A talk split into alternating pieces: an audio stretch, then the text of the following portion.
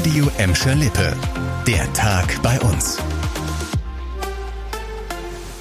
Mit dir Kübner, hallo zusammen. Großer Schreck heute Nacht im evangelischen Klinikum in der Gelsenkirchener Altstadt. So gegen Mitternacht wurde die Feuerwehr alarmiert. Der Grund ein Brand im Krankenhaus an der Munkelstraße. In einem Zimmer auf der Überwachungsstation der Klinik stand ein Bett komplett in Flammen. Zwei Pflegekräfte mussten wegen einer Rauchgasvergiftung behandelt werden. Nachdem der Brand gelöscht wurde, begann die Suche nach der Ursache. Da gibt es noch nicht viel Klarheit. Ein technischer Defekt kann weiterhin nicht ausgeschlossen werden, sagte uns ein Polizeisprecher. Auch Brandstiftung sei möglich. Morgen sind dann Ermittler des Landeskriminalamtes vor Ort und danach wird hoffentlich die Brandursache klar sein. Die Ursache für die Flaute auf dem Ausbildungsmarkt bei uns war vor allem die Corona-Pandemie. Zwei Ausbildungsjahre wurden in Bottrop und Gelsenkirchen durch die Pandemie stark beeinflusst. Jetzt die gute Nachricht, im aktuellen Ausbildungsjahr spielt sie keine wesentliche Rolle mehr. Das geht aus der heute vorgestellten Bilanz der Agentur für Arbeit hervor. Ganz wichtig sei, dass Jugendliche und junge Erwachsene wieder persönlich beraten werden können, sagt Annette Höltermann, Chefin der Agentur für Arbeit in Gelsenkirchen. Das bestätigen uns auch die Lehrerinnen und Lehrer, dass es ganz, ganz wichtig ist, dass junge Menschen einen Ansprechpartner vis-à-vis -vis haben, dass man sich in die Augen schauen kann, die Körpersprache spielt eine Rolle, man muss eine Beziehung herstellen und das äh, ist durch nichts zu ersetzen als durch das persönliche Gespräch vor Ort.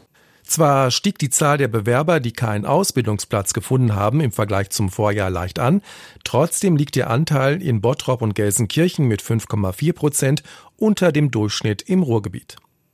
Jetzt geht es um Leute, die schon eine Lehrstelle haben oder mit der Ausbildung schon durch sind, und zwar in der Metall- und Elektroindustrie. Heute hat der landesweite Tarifstreit in der Branche Gelsenkirchen erreicht. In sieben Betrieben waren die Mitarbeiter zum Warnstreik aufgerufen, unter anderem bei den Firmen Tata Steel, ZF oder Montanhydraulik. Die Streikenden fuhren zu einer großen Demo der IG Metall nach Mülheim. Seit acht Wochen wird für mehr Geld schon verhandelt. Die IG Metall fordert wegen der hohen Inflation acht Prozent mehr Lohn. Die Arbeitgeber haben laut Gewerkschaft bisher nur eine Einmalzahlung und eine unkonkrete Erhöhung der Lohntabellen angeboten. Sollte es bald keine Einigung geben, droht die IG Metall mit unbefristeten Streiks. Geeinigt haben sich die Schalker jetzt auf ein Wintertrainingslager. Vom 2. bis zum 11. Januar geht es für den Tabellenletzten ins türkische Belek. Dort wird sich die Mannschaft von Cheftrainer Thomas Reis auf den harten Abstiegskampf vorbereiten.